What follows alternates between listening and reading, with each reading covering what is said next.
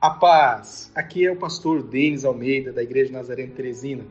É muito, com muita alegria, damos boas-vindas a você para estar aqui nesse momento em que nós aproveitamos né, essa tecnologia para falar da palavra de Deus. Essa mensagem ela foi proferida é, dentro do do nosso culto dominical e é uma temática que vai falar um pouco sobre avivamento, sobre é, os irmãos moráveis e tudo aquilo que aconteceu no avivamento no, na, no século, a partir do século XV foi ecoando até o século XVIII e ainda continua ecoando. Então eu espero muito que você se sinta é, muito é, impactado pela palavra de Deus, por tudo que o Senhor vai falar nesse tempo, tá bom? E se você achar interessante, se você gostar, você compartilha com outras pessoas para serem edificadas. Um abraço, fique na paz. Quero convidar-nos a abrir a palavra de Deus em 1 aos Coríntios, no capítulo 15. 1 aos Coríntios, capítulo 15, a partir do verso 55. 1 aos Coríntios 15, verso 55.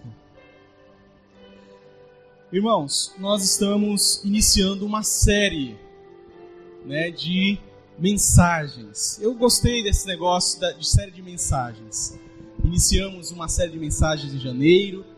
Entendo plenamente um direcionamento da parte de Deus sobre darmos continuidade a uma série, outra série de mensagens, só que nós vamos estar falando sobre avivamentos. E o texto que nós vamos ler tem a ver com um dos é, movimentos de avivamento que houve no mundo. E diz o seguinte: Onde está, ó morte, a sua. Vamos ler? Onde está, ó morte, a sua. Onde está, ó morte, o seu poder de ferir? 56. É, o que dá à morte o poder de ferir é o pecado. E o que dá ao pecado o poder de ferir é a lei. 57. Mas agradecemos a Deus que nos dá a vitória por meio do nosso Senhor Jesus Cristo. E por fim, portanto, queridos irmãos, continuemos, continuem fortes e firmes. Portanto, queridos irmãos, continuem. Vixe, mas tá forte não esse negócio. Eu acho que é a máscara, né? Portanto, queridos irmãos, continuem e firmes. Continuem ocupados no trabalho do Senhor, pois vocês sabem que todo o seu esforço nesse trabalho sempre traz proveito. Né? Em outra versão vai dizer: é, Portanto, meus amados irmãos, sede firmes e inabaláveis, sempre abundantes na obra do Senhor, sabendo que no Senhor o vosso trabalho não é vão. Irmãos, o título da nossa mensagem hoje é justamente O Cordeiro Triunfou. Agora vamos segui-lo. Vocês perceberam que nós temos utilizado esse, esse, essa expressão? Porque justamente, é baseado numa frase, num símbolo, numa logomarca, inclusive, né? Se for pensar logomarca, dos irmãos morávios. Lembra que nós sempre estamos falando sobre os morávios de vez em quando? Só que eu quero entrar hoje um pouquinho mais nos detalhes a respeito dos morávios. E no símbolo deles, é, que é justamente uma ovelha, né, no caso um cordeiro, e uma bandeira. E justamente nessa inscrição vai dizer, vai dizer justamente isso. Jesus, o cordeiro, ele conquistou, ele venceu. Agora vamos segui-lo. E isso é algo que mostra uma identidade. Se você for pensar a respeito de logomarcas, ela tenta representar ao máximo a identidade, né? Então, por exemplo, da Serventes, ela é um capacete azulzinho, então ela representa uma identidade. A Vices tem uma logomarca que representa uma identidade. A Natal Center Car tem uma identidade. Então, a igreja do Nazareno, né, o símbolo, ela tem uma identidade. Então, quando nós batemos os olhos né, nessas é, imagens, nós, de alguma forma, ela tem que falar para nós alguma coisa, né? É tanto que algumas imagens, algumas logomarcas são extremamente poderosas, no sentido de que quando a gente bate o olho, a gente já sabe o que significa e já dá fome. Né? Se a gente olhar para um M, né, amarelo, com vermelho, a gente vai olhar e falar, opa, já dá uma fomezinha ali, né? E, e se você, então isso significa, significa que é, a imagem ela representa algo. E para os morávios representava também algo. Ou seja, um cordeiro que triunfou, que conquistou, que venceu, mas só que não adianta nós sabermos a respeito disso. Não adianta nós ficarmos sabendo a respeito que Jesus venceu. Não adianta nós ficarmos é, é, é, sabendo a respeito que Jesus, ele venceu a morte. Não adianta nós nos enchermos de conteúdo, nos, nos, encher de sapiência, nos encher de ciência, se nós não colocarmos em prática, se nós não colocarmos para algum exercício é, de ação. E por isso que eu considero que essa atitude dos morávios, já nos seus, nos seus, no própria logomarca, ela é tremenda. Por quê? Porque ela fala o seguinte: Jesus triunfou, ou Jesus conquistou, Jesus venceu, agora vamos segui-lo. E a pergunta é a seguinte: você crê que Jesus venceu? Amém? Você crê que Jesus triunfou? Agora a pergunta é: você está disposto a segui-lo? Mas deixa eu falar uma coisa que a gente, para a gente poder entender um pouquinho sobre os moráveis. É, eu vou entrar numa questão um pouco histórica, mas não me leve a mal não, é só para a gente poder entender um pouco de, de como surgem as coisas a partir de um entendimento do amor a Jesus. Irmãos, é, em outro momento eu já, já trouxe essa mensagem, em outro momento posso trazer novamente essa mensagem, que é, Hitler, por exemplo, ele para conquistar, ele utilizou força ibélica. Né? Ele usou armas. Assim como qualquer outros, outros conquistadores também fizeram dessa forma. Só que Jesus ele utiliza algo que é, vai além de tudo isso, que é justamente o amor. E é interessante porque se nós não soubéssemos da história, nós não saberíamos a respeito de Hitler. Nós não saberíamos a respeito de Napoleão, nós não saberíamos a respeito de Alexandre. Talvez muitos outros que existem na história a gente nunca nem vai saber, mas que foram conquistadores e tudo. Mas eu quero dizer uma coisa, que Jesus, ele foi e é um grande conquistador, que passa-se mais de dois mil anos nós estamos falando a respeito dele. Ou seja, ele é extremamente forte, é extremamente triunf, é, triunfante, né? E aí a, a, colocou a imagem aqui, né? o nosso cordeiro foi é, con, é, conquistou. É, vamos segui-lo. E aí você vê o, o, cordeiro, né, a ovelha, e ali uma, uma, uma bandeira né, de, de caminhando. Lembrando que isso aqui nós estamos falando de, do, do século XV. Né? A partir do século XV é, já, já tinha esse pensamento a respeito. Mas irmãos, deixa eu falar uma, isso. Entendam só. Uma, um partido político, por exemplo, eu posso levantar a bandeira do partido político e falar o seguinte: olha, o meu partido político é o melhor partido. Só que daqui a 100 anos eu não sei se esse partido vai ser o melhor partido. Vocês entendem isso? Ah, mas com Jesus não é a mesma coisa. A mesma coisa eu posso pensar a respeito é, de uma pessoa. Eu gosto muito de uma pessoa. Mas daqui a 100 anos ninguém vai lembrar dessa pessoa, pode ser que ninguém lembre. Eu quero dizer, irmãos, que passa-se anos, passa-se anos e nós conseguimos lembrar a respeito do amor de Jesus.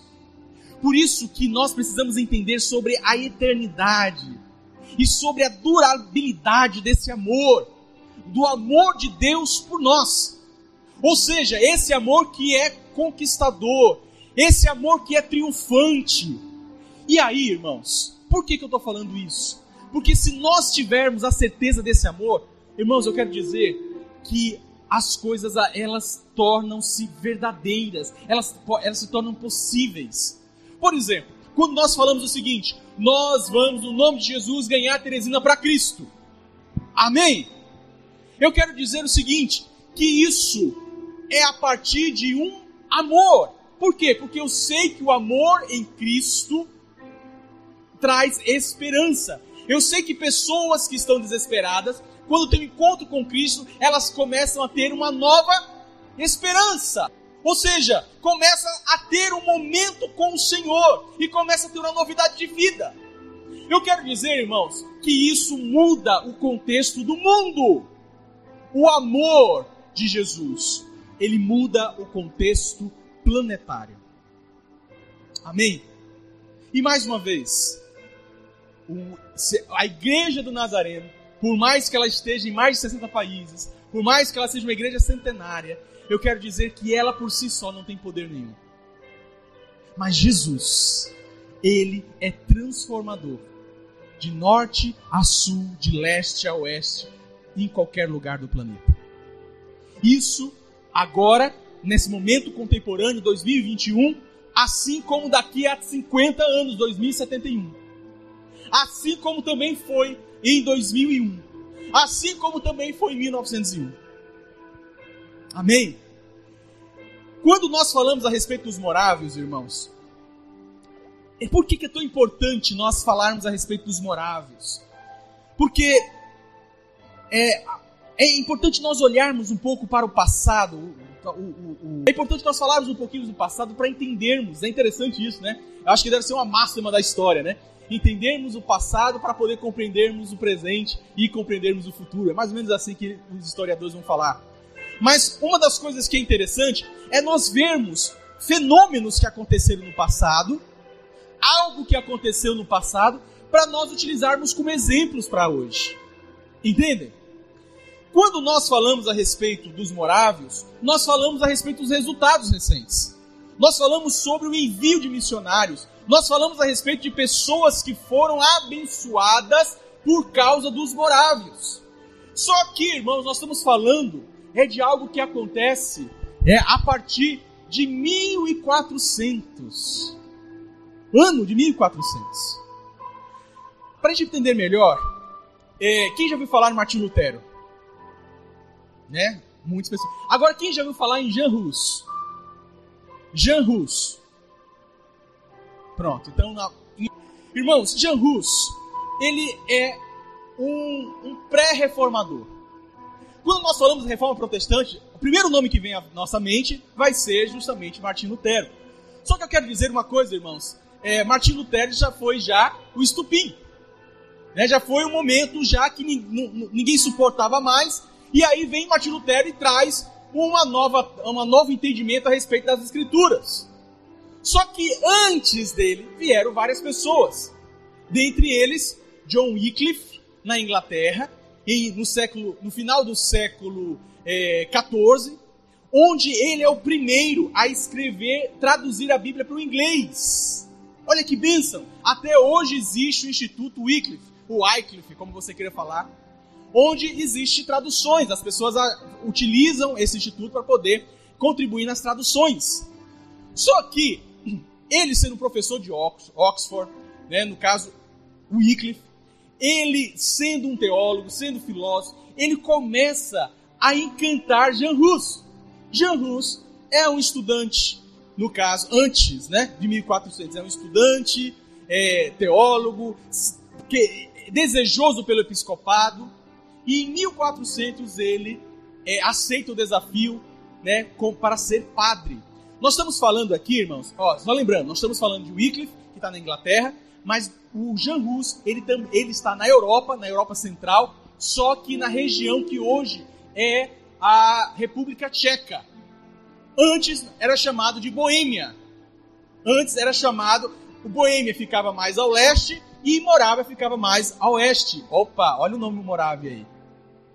Né? Porque Morávia, no caso, é, é, é devido ao rio que passava lá na região, chamava Morávia e tinha os boêmios. E nisso, ele começa a gostar das literaturas que o Wycliffe estava traduzindo ali, trazendo para a língua, no caso alemã, austríaca, que é aquela. Se vocês lembram da Europa, né, você vê que você atravessa uma rua, a fala é francesa. Atravessa outra rua, a fala é italiana. Atravessa outra rua, não é assim ou não é? Né, são muitas regiões é, é, é, é que as falas são diferentes, é, germânicas, suíças, é, e assim por diante. E era o contexto dele. Só que ele chega e fala o seguinte: gente, a Bíblia, presta atenção, irmãos, a Bíblia está para a língua inglesa. Por quê? Porque antes era somente no latim. Lembram do latim? Ou seja, era uma época, nós tivemos uma época no Brasil, inclusive, que estudava latim. Então a língua é, para os, o, o, o, os sacramentos, para as missas, né, para os eventos religiosos, era em latim. E era, se você vai ver, por exemplo, a história um pouco do, do Martinho Lutero, você vai ver, né, pelo menos nos filmes, que eles começavam aqui, por exemplo, a cerimônia, ele pegava, o padre pegava a, bí, a Bíblia em latim, virava de costas e começava. Final Dominic Clefin, professor na universidade. Era assim ou não era? Vocês já, já viram alguma coisa assim do tipo? E aí, Jean Rus fica muito feliz. Fala assim, poxa, que bênção! Nós podemos aproximar Deus das pessoas. Por quê? Porque Deus estava num lugar onde era intocável. Não tinha esse acesso que nós temos aqui, de podermos adorar ao Senhor, de poder dar glória a Deus, dizer santo, santo é o nome do Senhor. Não tinha isso. Na verdade, o único que poderia mediar era o sacerdote. E isso estava trazendo uma indignação para Jesus. Fora as outras situações, como questões de moralidade entre o sacerdócio, né, imoralidade, melhor, é, questão de indulgência, questão de, de, de aproveitamento, né, de se aproveitar. Nós estamos falando isso em 1400. Porém, em 1415, Jean ele foi sentenciado à morte. Por quê? Porque ele foi condenado como um herege.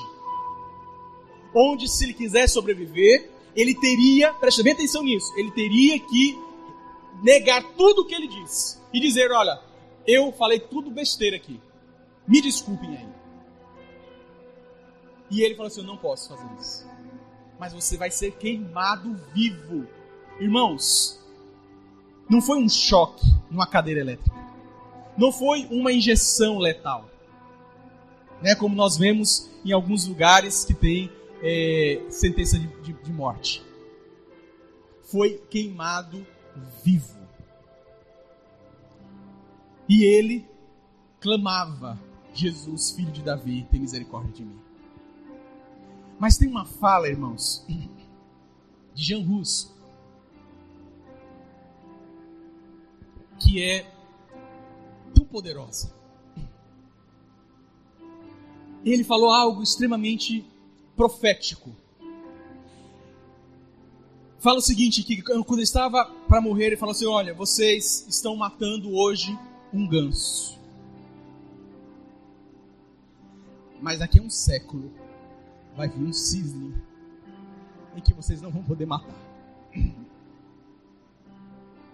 É interessante pensar assim, por que, que ele ainda estava pensando a respeito do futuro? Por que, que ele estava tão dedicado a isso por causa que Jesus triunfou na sua vida.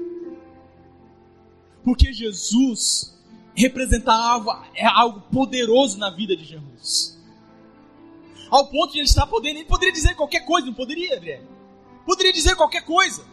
Ele poderia, ah, misericórdia, ei, por favor, pare com isso, me dê uma flechada, qualquer coisa.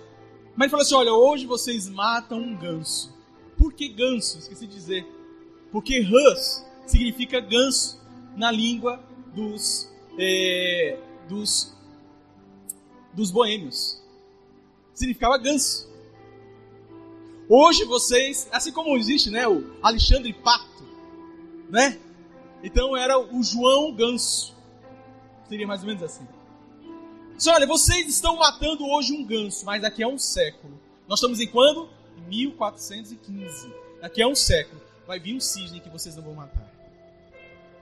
Irmãos, isso é, é maravilhoso, isso aqui é só uma ponte, porque em 1517 vem Martinho Lutero. E tentaram matar ou não tentaram matar Martinho Lutero? Tentaram matar. Só que ele, e creio plenamente, né, pela, pelas estratégias de Deus, ele não veio morrer.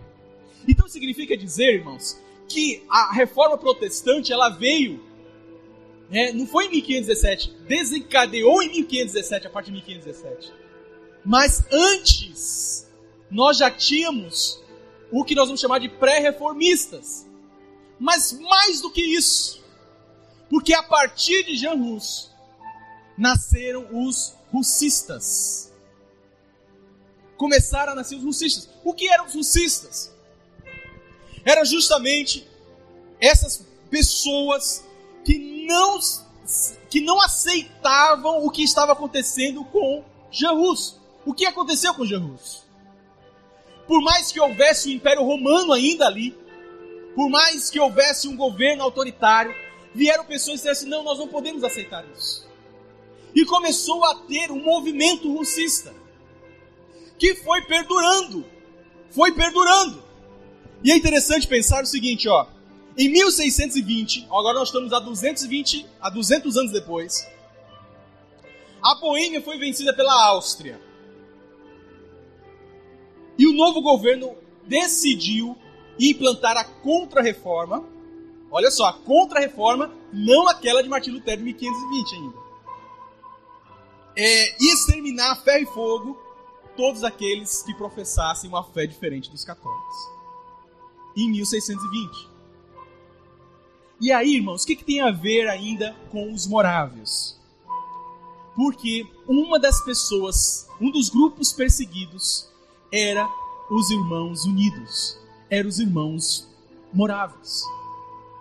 Houve guerra, houve guerras entre os, que no caso, protestantes e os católicos, entre os russistas, né, no caso, e entre aqueles que eram católicos. E só que ao ponto de que eles tinham que ir embora, porque estava impraticável continuar morando na Morávia, na região da Boêmia, na região da Europa Central. E aí, olha, e aí olha só o desenrolar da história. Agora em 1722, já se passaram 300 anos, as primeiras famílias de refugiados foram morar é, em Herhurt, também na mesma, naquelas mesmas regiões, é, com a permissão do conde chamado Zinzendorf. Certo? Esse Zinzendorf, ele caberia aqui uma, uma explanação assim bem profunda a respeito dele, mas bem rápido.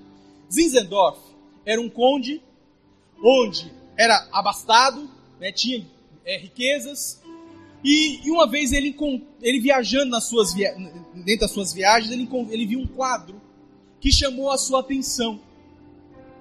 Era um quadro de Jesus, cravado com espinhos, é uma representação de imagem, e tinha uma frase: Eu fiz isso por você. O que você tem feito por mim?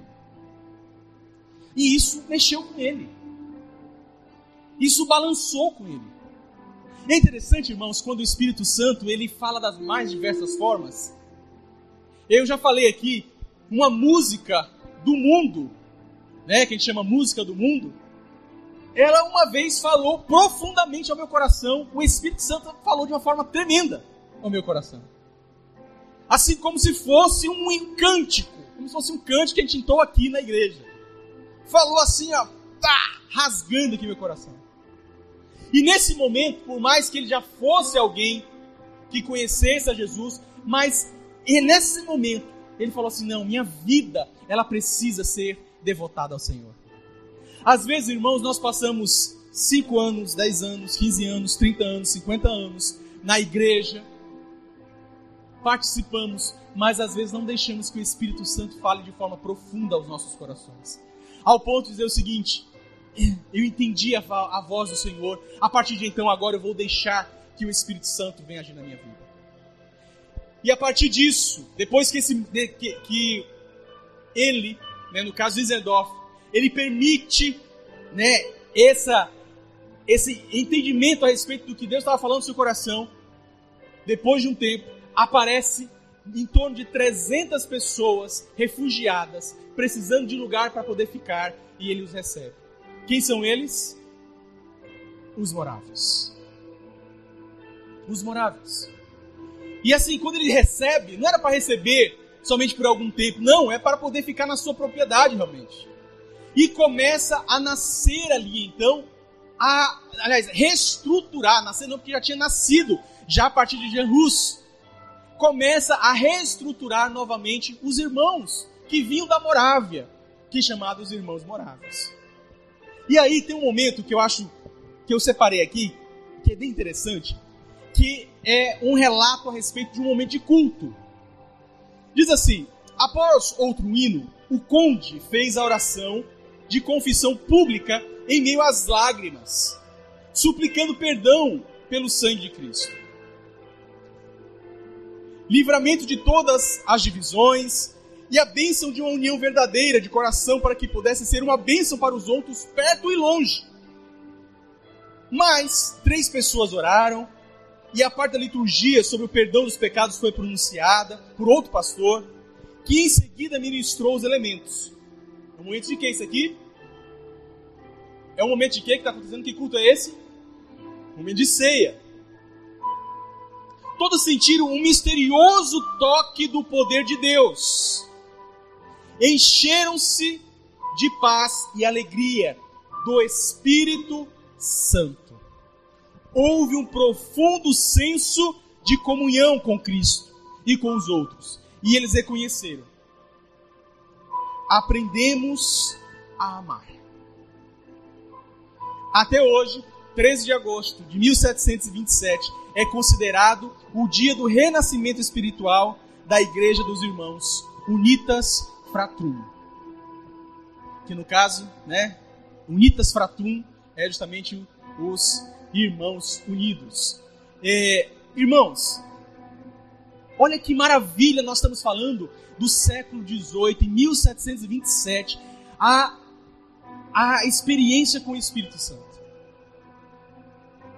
Irmãos, nós estamos falando a respeito de pessoas que se reuniram para poder buscar a presença do Senhor. Pessoas que se reuniram porque eles entendiam que Jesus triunfou. Irmãos, nós estamos falando a respeito de um, um movimento que acontece num, num, num, momento que talvez nunca nem imaginou que aconteceria ou que aconteceu, e que, mais uma vez, rever, reverbera até os dias de hoje, ecoa até os dias de hoje. E aí, o que, que nós aprendemos com essas situações? Porque os resultados, irmãos, nós temos falado ao longo dessas semanas.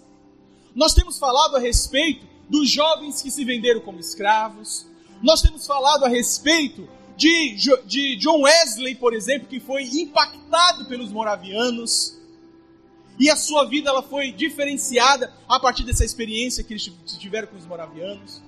Nós podemos elencar que grande parte do mundo foi abençoada pelos moravianos antes das missões modernas de, do século XIX, de 1800. Antes. Irmãos, um dos relatos que eu pude extrair ainda, é, mas tem um relato que me chamou bastante atenção, né, a respeito dos moráveis e dos, dos resultados. Que quando eles estavam se reunindo, né, como culto, como congregação, e quando eles viajavam, quando os Isidoro viajavam, e aí começava a falar sobre os, os morávios, sobre os irmãos moravianos, sobre tudo que estava acontecendo, sempre alguém chegava e falava assim: na, meu, na minha região precisa de alguém assim. Na minha região precisa as pessoas falarem de Jesus. Lá na minha, na minha terra, as pessoas não têm com quem falar a respeito de Jesus. E aí, sabe de onde é que veio uma pessoa perguntasse: Olha, eu preciso ouvir falar de Jesus na minha terra. Do Alasca, irmãos. Irmãos, é o Alasca. O Alasca é o lugar mais gelado da Terra. Irmãos, vocês acreditam que foi o moraviano para lá? Irmãos, ele foi como como oleiro como alguém que produzia como artesão. Falei assim, eu vou, eu vou me sustentar através disso aqui.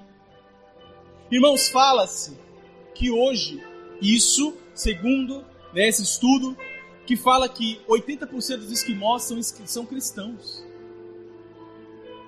Por causa dos moravianos.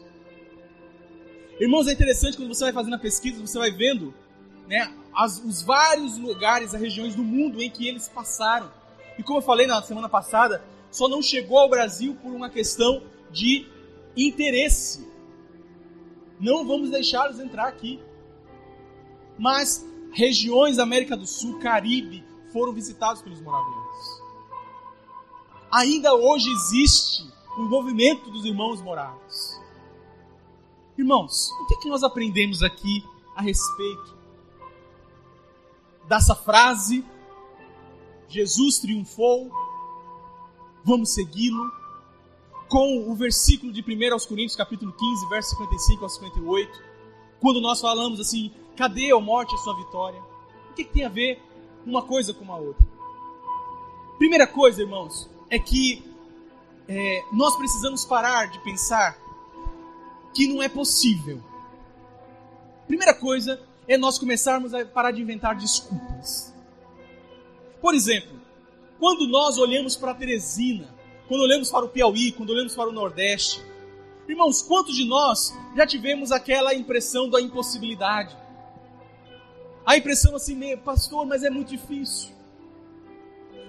Eu quero dizer, eu volto a dizer algo que eu falei há uns, uns dois anos atrás, um ano e meio atrás, melhor quando nós começamos a evangelizar, quando eu comecei a evangelizar, aqui nessas primeiras vezes que eu comecei a evangelizar nessa terra. E várias pessoas começaram a aceitar Jesus. Vocês lembram disso?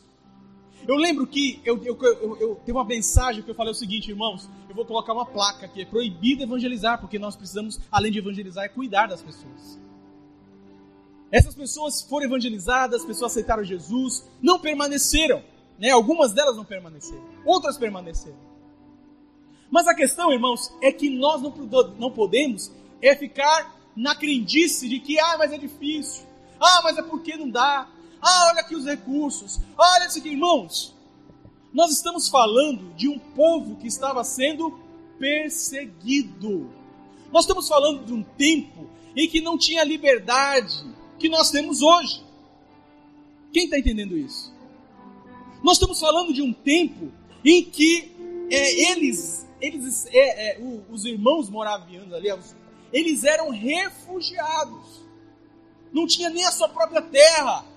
Estava vivendo ali pelo agrado, porque o Senhor conduziu o coração dos Indedorf para poderem estar.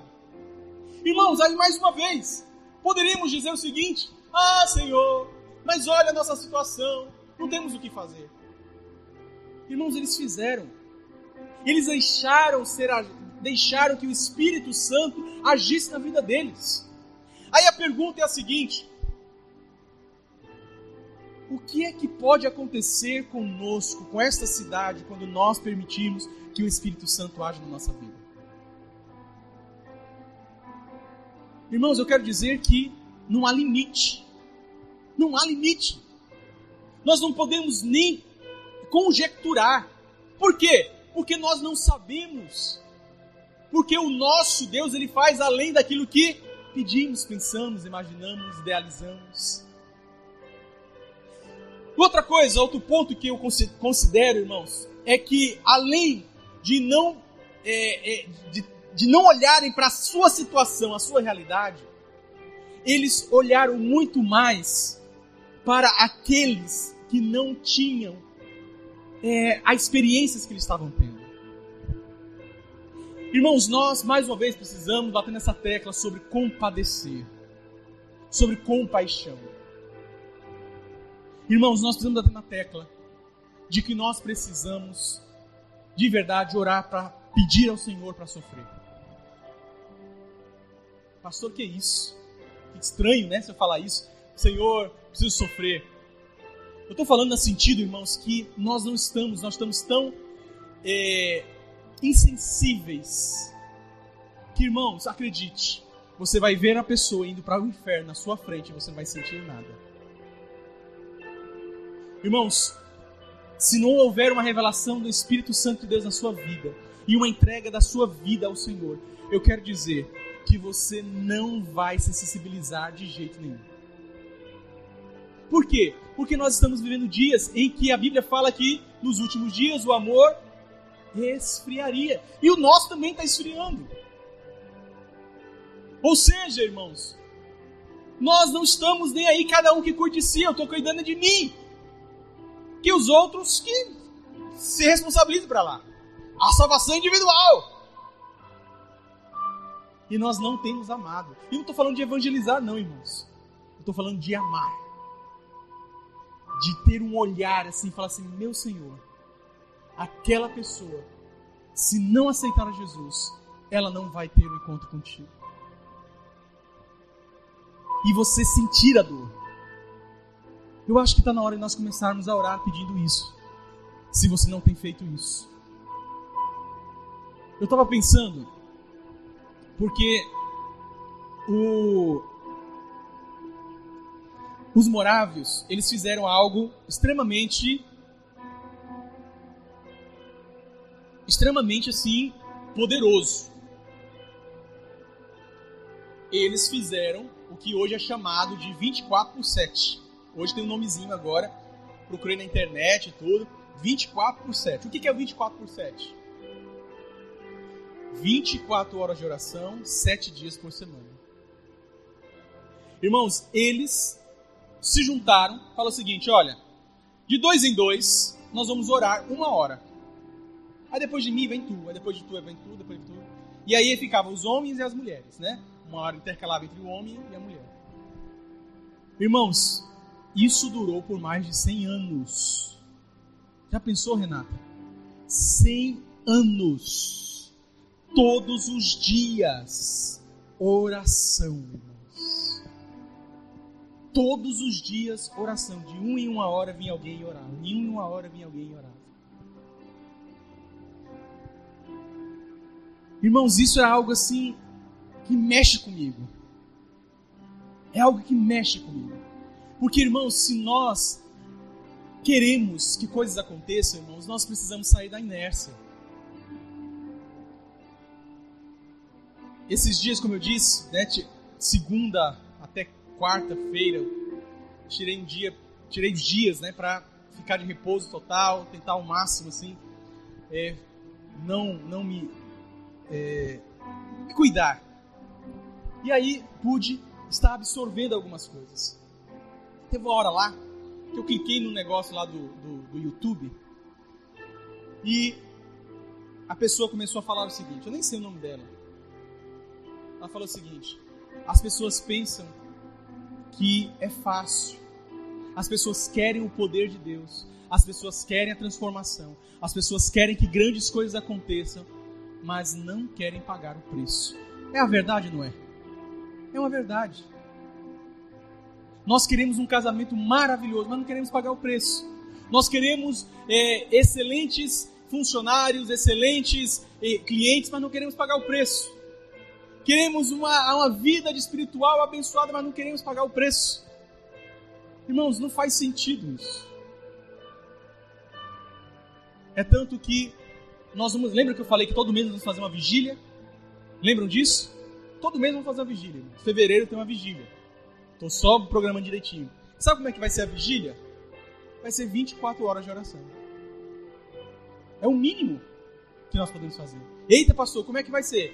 Não se preocupe não que você vai receber um recadinho né, nos próximos dias. Mas irmãos, é possível fazer? É. Adriele pega uma hora, Patrick pega uma hora, Nília pega uma hora, Beatriz pega uma hora, Socorro pega uma hora. Só aqui, irmão, já resolvemos já um problema disso. A questão, irmãos, é que nós precisamos agir.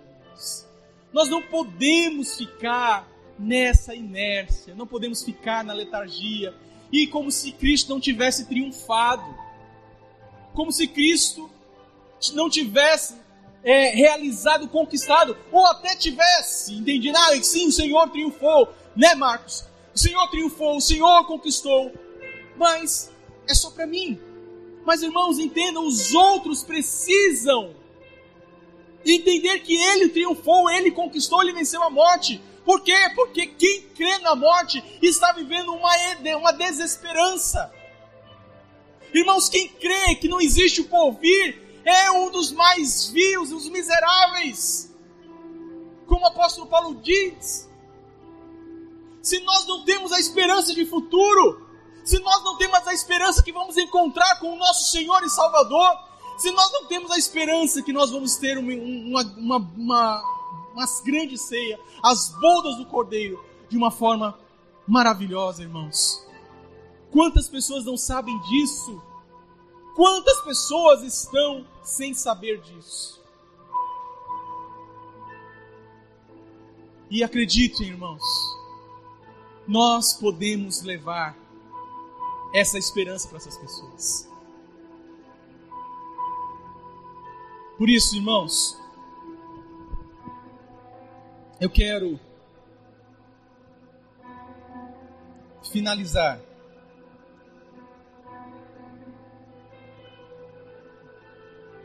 Alguém traz água para mim, por favor? Eu quero finalizar. Obrigado, Max. Eu quero finalizar trazendo mais uma vez esse contexto todo que nós fizemos, essa, essa viagem histórica de 1400 até 2021. Para dizer, irmãos, para cada um de nós, que houve uma pessoa que deixou que Jesus habitasse no seu coração e fizesse algo maravilhoso no seu coração ao ponto de que essa pessoa influenciou outras pessoas, os russistas. Essas pessoas se tornaram uma comunidade maior, os moravianos. Essa comunidade maior, mesmo perseguida, ela pôde né, permitir a ação do Senhor em suas vidas a partir do seu desejo de abençoar outras vidas. E eu quero dizer que quantas pessoas foram influenciadas a partir disso. Eu quero dizer, irmãos, mais uma vez, eu não sei como é que vai ser em 2071. Não sei como é que vai ser em 2071. Mas, irmãos, eu quero poder,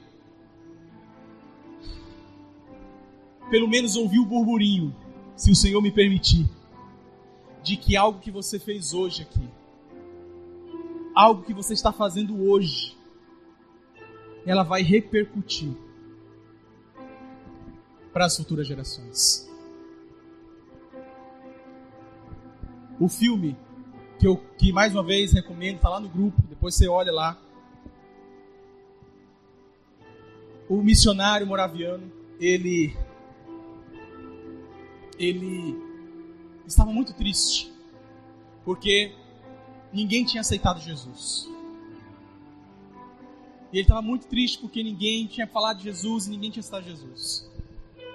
E sabe o que, que aconteceu? A pessoa que ele menos imaginava que ia aceitar Jesus aceitou. Sabe quem foi? Uma criança. E essa criança floresceu. Essa criança trouxe os adultos. Vocês entendem que como nós podemos fazer coisas tremendas, seja para uma criança, seja para um idoso, seja para né, um grupo de pessoas.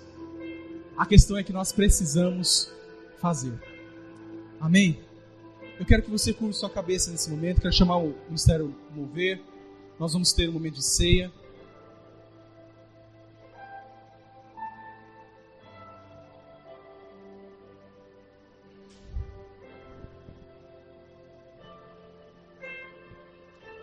Quero orar com você nesse momento.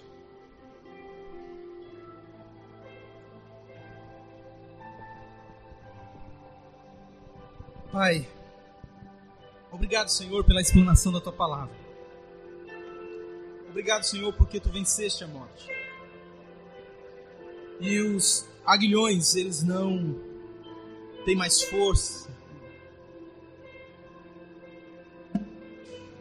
porque o Senhor Jesus triunfou. O Senhor Jesus venceu. E Deus, em nome de Jesus, nós queremos, Senhor, experimentar essa vitória dia após dia nas nossas vidas. Mas não somente isso, nós queremos também, Senhor, te seguir.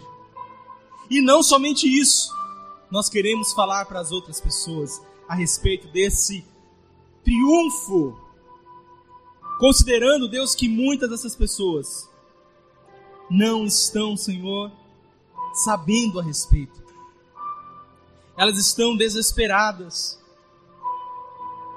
Pai, no nome de Jesus, nos ajuda, Senhor, a te querer. Nos ajuda, Senhor, a te buscar. Nos ajuda, Senhor, a romper com o pecado. Nos ajuda, Senhor, a viver aquilo que o Senhor tem melhor para nós.